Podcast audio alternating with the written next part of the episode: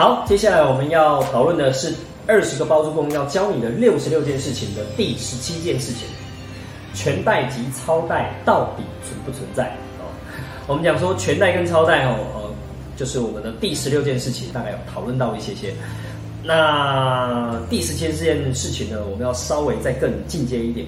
也就是说全贷跟超贷，全贷跟超贷，我们要来先界定这个名词。我们一般讲说，如果我买卖一间房子是一千万，那我贷一千万，我们俗称叫做全贷；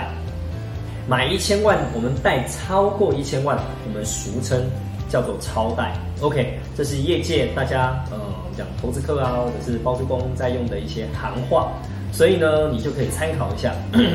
哦，到底什么叫全贷，什么叫超贷？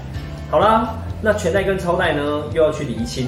啊。就是说，很多人呢的全贷跟超贷呢，其实都在讲一件事情，就是所谓的银行的一顺位贷款。如果你界定在所谓的银行的一顺位贷款这件事情，那的确在这个年代你要做到全贷跟超贷的难度是比较高的。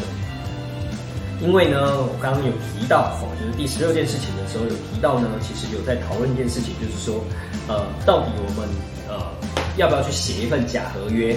我买一千万，我写一份假合约一千两百万，然后去给银行，然后银行去评估能不能用一千两百万贷给我，呃，八成，然后贷九百六给我，原本能贷八百万，现在变成贷九百六，那你说这样能不能做到将近全贷或超贷？当然也是可以，你只要操盘好的话，哦哦，有些人还是用这样的方式去做到全贷跟超贷，但我不是在跟你讲说这样就就是合法的。又或者这样你就可以去做，不是，我只是跟你讲说，还是有人这样子去做，冒了很大的风险去做这样的事情。那至于所谓很大的风险这件事情呢，哦，包括我们刚刚讲伪造文书，银行到底要提出告诉，又或者是帮你做这件事情的代书，哦，他有可能会冒着被吊销执照，哦的的一个风险，哦等等这些，那你说到底呃还能不能够做？我不能够回答你能不能够做，我只能告诉你说，业界还是有人会冒很大的风险在做这件事情。好了，那能不能说在一数位这件事情呢？我们能够能够用一个合法的方式，而且是正规的方式，当然可以。打个比方好了，如果市价一千万的房子，你现在有办法本有本事能力去买到八百万，你八百万就买到了嘛？对啊，那你的合约价还是要写八百万的哦，你不会去写一千万嘛？因为卖方也不愿意。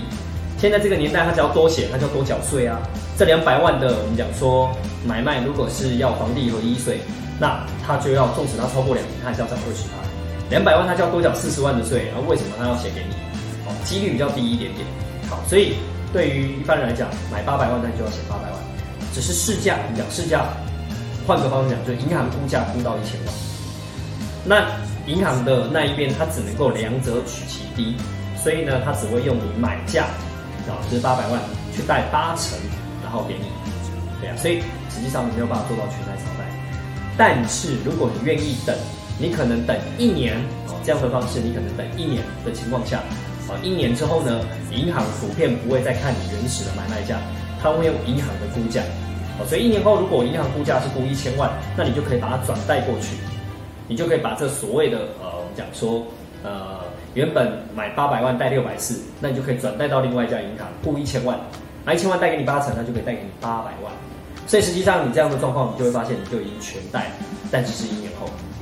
好，那也有人是这样做的，他在买八百万的时候，他用现金，他用现金买下来。那现金买下来了之后呢，基本上你这个房子，它就没有任何的贷款。那你可能可以等三个月，等半年，你去找一家银行，直接拿房子去做设定抵押，把钱给贷出来。这样可不可以？也是可以的。那那时候呢，可能会有一些银行，他会用所谓它的估价，直接用它的估价。然后呢，估一千万的话，他就会带你发八成，那就给他八百万。但你的风险是什么？你的风险就会是你要压一笔钱在那一边哦。你的麻烦之处就是你要压一笔八百万在这个房子里面，对啊。所以你会发现很奇怪吧？有些方法明明就是因为你越没钱的人，你越想要做全贷超贷，但怎么听起来这些方法都要先拿一笔钱出来？的确没错的。就是各位，如果你们手上是没有现金的，你想要做到全贷跟超贷，那难度是比较高的。但是如果你手上是有现金的，你想要操作到所谓的全贷超贷是比较容易的。所以这是这整个业界大家一直有很大的迷失，很多没有钱的人都一直想要听那些课程乱讲，就是说啊可以做到全贷超贷啊，可以不用拿钱出来啊，你就可以买房子啊。我个人是比较不鼓励的，